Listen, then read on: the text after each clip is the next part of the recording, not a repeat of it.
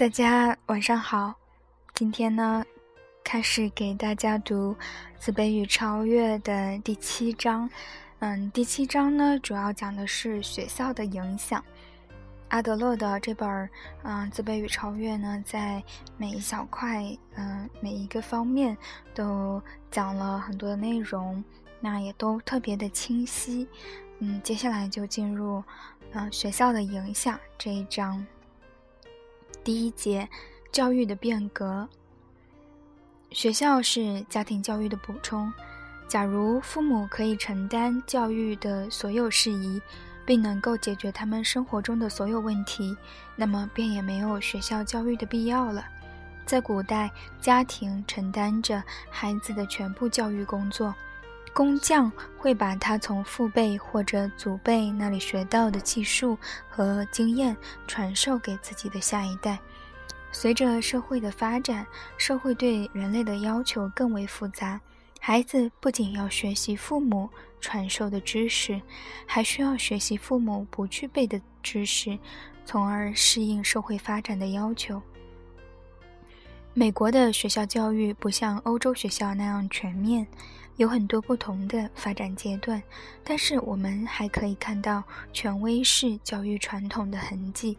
早期的欧洲教育，只有皇室或贵族的子弟才能接受学校的教育，他们也成了社会中更有价值的人。其他的人只能安分守己的工作，踏实的生活。后来，社会的限制慢慢放宽。嗯，教育由宗教机构主管，可以有少数经过特选的人，能够学习宗教、艺术、科学和专业训练。随着科技的发展，社会的进步，教育的形式和范围也随之改变，因此普及教育成为社会的必然趋势。曾经的乡村教师大多是由皮匠或者裁缝等来担任。他们上课的时候常常用棍棒体罚学生，教育的效果也不太理想。那时候只有宗教学校和大学才能教授艺术，其他学校只能教授技术和科学方面的知识，甚至连皇帝都是不学无术的。随着工业革命的兴起，社会对人类的要求提高，已经发展到人们。工人们都会读书写字、计算、画图等等。现代化的公众学校也是从那时起有了雏形。然而，这些学校都是按照政府的政策设立的，目的在于为政府培养顺从的公民，训练他们维护统治者的利益，并能征善战。记得有一段时间，奥地利就有过这种教育，他们对最底层民众进行教育，目的就是为了。他们为政府服务并做好自己的本职工作，但是久而久之，这种模式的缺陷渐渐暴露了出来。工人阶级不断壮大，自由的思想开始萌芽，他们的要求也逐渐增多。公众学校为了顺应时代的要求，也逐步接纳和改进，形成了现代的教育模式。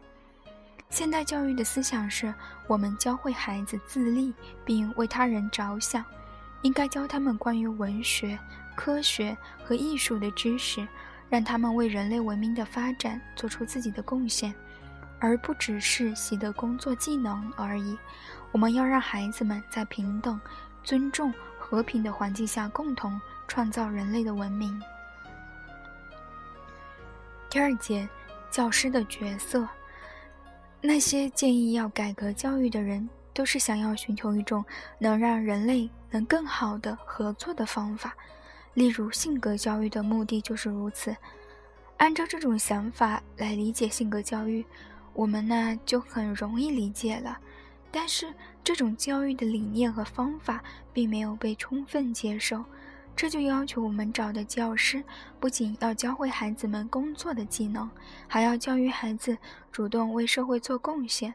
因此，教师必须要体会到教师工作的重要性，并能很好的胜任。性格教育目前还处于摸索阶段，并没有成文的规定，在学校里还没有发现什么办法能够彻底纠正人性格方面的缺陷。学校的培养结果也差强人意。在家庭教育中，孩子的性格缺陷已经形成，尽管在学校给予充分的训练和纠正，但也无法消除。因此，我们能做的只有让教师在校园生活中理解孩子，并帮助孩子健康的发展。我大部分时间都在研究孩子的性格教育。我认为维也纳的学校在这方面效果显著。在其他地方，虽然也有很多心理医生为孩子们看病指导，并给他们建议，可是。如果他们的治疗理念并不被孩子的教师所认同，那又有什么意义呢？心理医生们一个星期和孩子见一次或两次面，他们并不了解孩子真实的生活环境，比如学校、家庭等。所以治疗的效果并不显著，心理医生只是开一个方子，说这个孩子需要加强营养，说另一个孩子应该接受甲状腺治疗，也许还会暗示说某个孩子需要接受特殊治疗，但是老师并不知道原因，也不知道目的和方法，除非心理医生能真正了解孩子的性格，否则也是徒劳，因为只有老师才最了解孩子的性格。会给予他们帮助，因此心理医生和教师必须密切配合。教师只有清楚了解心理医生的目的，才能真正了解孩子的问题，才能帮助孩子治疗。即使发生了什么意外问题，也知道该如何应变。最实用的方法就是像维也纳一样设立咨询中心。这种方法我将在本章末尾详细论述。当孩子刚刚上学时，他面临着全新的生活体验，这场体验将会把他的缺点暴露无遗。他要学会在这个更为广阔的领域中与人合作。如果他在家中已经习惯了被人宠爱，他很可能不想离开家，并且和其他孩子享受平等的待遇。因此，被宠坏了的孩子，在刚刚进入学校的第一天，我们就能看出来，他可能大吵大闹。不听老师的话，对学校的学习和老师都没有任何兴趣，他只想以自我为中心，可想而知，他的学习成绩肯定会落后于别人。常常有父母跟我们说，自己的孩子在家里很乖，可是，一到了学校就出现各种问题。我想，这个孩子在家里的地位一定很高，过得很舒适，在学校里不再有人宠爱他，他肯定就会觉得深受打击。有一个孩子，从他第一天入学起就什么事也不干，只是嘲笑老师。他对学校的任何事情都提不起一点兴趣，大家都认为他是一个问题儿童。我曾问他：“你为什么要嘲笑学校的老师呢？”他说：“学校这是一个大笑话，父母们把我们送到学校里，就是要把我们教成傻瓜。”由于他在家里常常遭到别人的嘲弄。所以进入学校，他依然觉得别人在戏弄他。我告诉他，他太过于注重自己的自尊了，根本没有人想要嘲弄他。后来，他逐渐开始喜欢上学习，成绩也开始有了大幅的提升。教师的工作不仅在于授业解惑，还要纠正由于父母的错误教育给孩子造成的性格弱点。有些孩子在家庭中已经学会了与他人合作，他们很容易适应学校生活；有些孩子还未做好准备。当一个孩子还未做好进入新环境的准备时，就会表现出畏缩不前、犹犹豫豫的状态。但这并不是由于他们的智力低下，而是他们还没有学会怎么适应新的社会环境，不知道如何与他人相处。此时，他们最需要教师对他们进行引导和帮助，以尽快让他们融入新的环境。教师应当如何帮助他们呢？教师首先要把自己当成一个母亲，和孩子们建立起联系，吸引他们的注意力，绝不能用训斥和惩罚的方法对待孩子。如果一个孩子来到学校，面对的是老师的惩罚和责备，就只能加深他对学校的厌恶。如果换作是我，经常在学校里受到老师的冷嘲热讽，我也会尽力逃脱这种环境的。那些顽皮、成绩差的孩子厌恶上学，他们并不是因为愚笨，因为在编造逃学理由和模仿家长笔记方面，我们就可以看出来他们的天赋。他们在学校外就和其他逃学的孩子混在一起，从这些同伴身上，他们能获得赞扬，因此他们和这些同伴在一起也能够感觉到优越感。他们能感觉到自己的价值的地方。不是学校，而是在这个群体中。从中我们可以看出，为什么那么多在班里被人看成另类的孩子，总是容易被犯罪分子利用。如果老师想要吸引孩子的注意力，首先要知道这个孩子对什么感兴趣，并且要让他知道，不管是感兴趣的方面还是其他方面，他都能取得很好的成绩。当孩子对自己的某一方面充满自信时，他对其他事物也会有信心。所以，我们应该了解孩子对世界抱有何种看法。最吸引孩子的注意力的感官方法是什么？有些孩子对感官世界最感兴趣，有些孩子喜欢聆听，有些喜欢运动。视觉型的孩子会对那些运用眼睛的方面感兴趣，比如地理、绘画。但是如果他们没有机会在视觉方面发挥作用，接受知识就会很慢。他们可能不爱听老师讲课，因为不习惯使用自己的听觉。实际上，老师和家长也难逃其咎，他们没有找到能让孩子产生兴趣的方法。我不建议对这些孩子进行特殊教育，但是我们可以根据他们的兴趣，鼓励他们在其他方面兴趣的培养。在现在的教学中，我们已经有学校在实行视听教学，将教材内容用各种感官容易接受的方式教给学生，并且和生活中的事物联系在一起。例如，在路上帮他们认识各种植物的名称、结构、用途、习性、气候对他们的影响、农业的历史等等，并找出孩子的兴趣所在。但是，老师必须对他所教的学生真正感兴趣。如果不具备这个前提条件，我们就不能期望他会用孩子感兴趣的方式教育孩子了。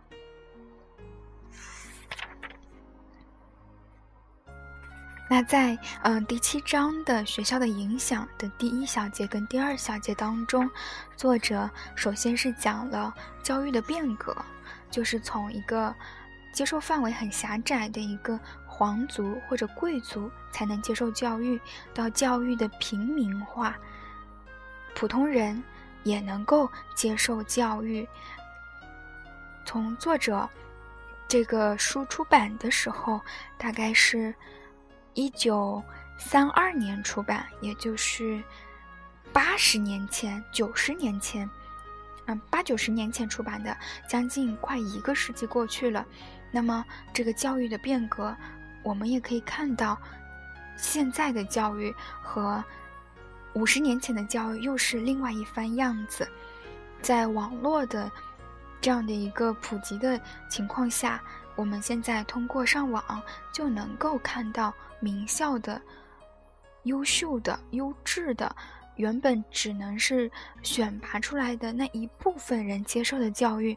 我们坐在电脑前面也能够看到了，比如说，网易公开课上的最早的是，嗯，最最早的是耶鲁大学开始做这个公开课，到国外的那么多大学联合，嗯，一个是 c o r s e r a 就这个网站的创始人，集结了全世界那么多优秀大学的优优质的课程，全部免费。放在网站上，所有人只要有网络都能够访问，都能够学习。那国内，国内也有慕课，也有网易公开课，也有非常多的这样的一个平台。不管你是一流、二流学校、三流学校，还是高中生，还是普通的大学生，都可以看到北大、清华。的一部分的优质的课程，这样一个视频。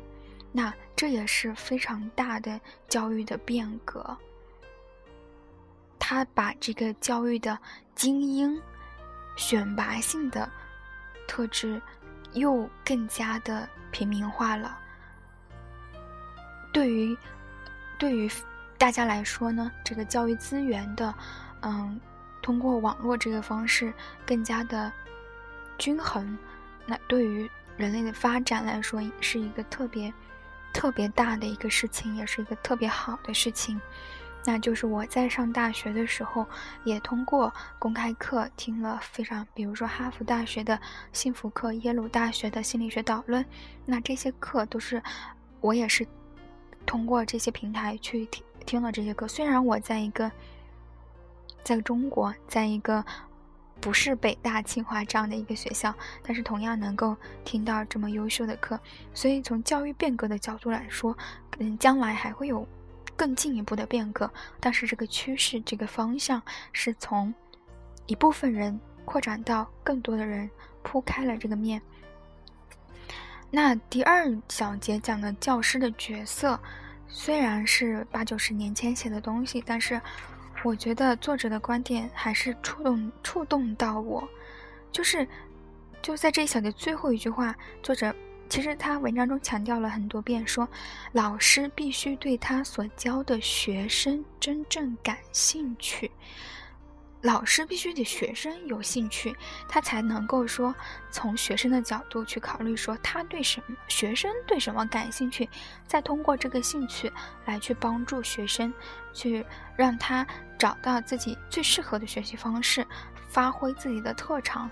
展示自己的优势而取得这个成就感，包括他对每教师不仅工作不仅是授业解惑，还有其他的嗯很多的任务，包括要纠正父母的错误教育给孩子造成的性格弱点，要把自己当成一个母亲，吸引他们的注意力，提到绝对不能用训斥和惩罚的方法对待孩子。包括提到说，孩子们不愿意上学，那些顽皮、成绩差的孩子不愿意上学，是因为他们在学校感受到的感受不到自己的价值，感受不到优越感，那么学校自然而然就成为一个他们很厌恶的地方。他们会在其他地方去寻找这个优越感，去寻找价值感，那往往这样就很容易被犯罪分子利用。所以，我记得我上学的时候，特别熟悉的一句话说，就是我们读的是“春蚕到死丝方尽，蜡炬成灰泪始干”这描述的教师这种奉献精神。还有一个，呃，形容教师的是，其实我一直不太喜欢说形容教师用园丁，因为园丁是干什么的？园丁是修修剪剪。嗯，也许可以吧，认识不是很深刻。那我觉得，那个最传统、最古老的说，教师是人类灵魂的工程师，我觉得这个比较有道理。就是教师在儿童在人的。成长的过程中起到的学校里的教师起到的一个角色是非常非常的重要的，甚至超过父母。为什么呢？因为小孩子上学了以后，他大部分的时间都是在学校里的。那么还有一个想说的呢，就是以前我记得，就是我们这一级上学的时候。我是九零后嘛，就是我们上学的时候，一个班级大概有五十有五十个人，有五十个人。那这五十个人呢，只有一个班主任，其他的都是科任老师。科任老师是不只只管上课，然后会跟班上学习好的同学比较熟悉一点，课代表啊之类的。那班主任是会操心全班同学。但是他操心的主要问主要的，嗯，主要的内容并不是说我要我要让每一个同学都因材施教，发挥他们的兴趣，不是的，他操心不过来。如果他的目的是这个，如果他的工作目标是这个，那他可能会累死吧。就是他他没有精力，因为一个老师管五十个学生，他不可能做到这个。那么他只有底线，他的底线就是不要出事儿就好了，维持纪律，不要出事儿，就这样。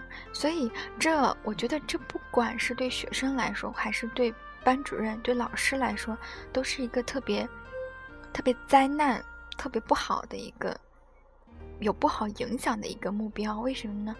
因为老师如果只想着保底，只想着保证不要出事儿，保证不要惹麻烦，他其实是没有什么活力，没有什么创造力，没有什么生命力的。对于学生来说，那我只要不成为麻烦，老师可能就不会管我了。或者说，或者说，当我需要老师的注意力的时候，那我就制造麻烦。我一制造麻烦。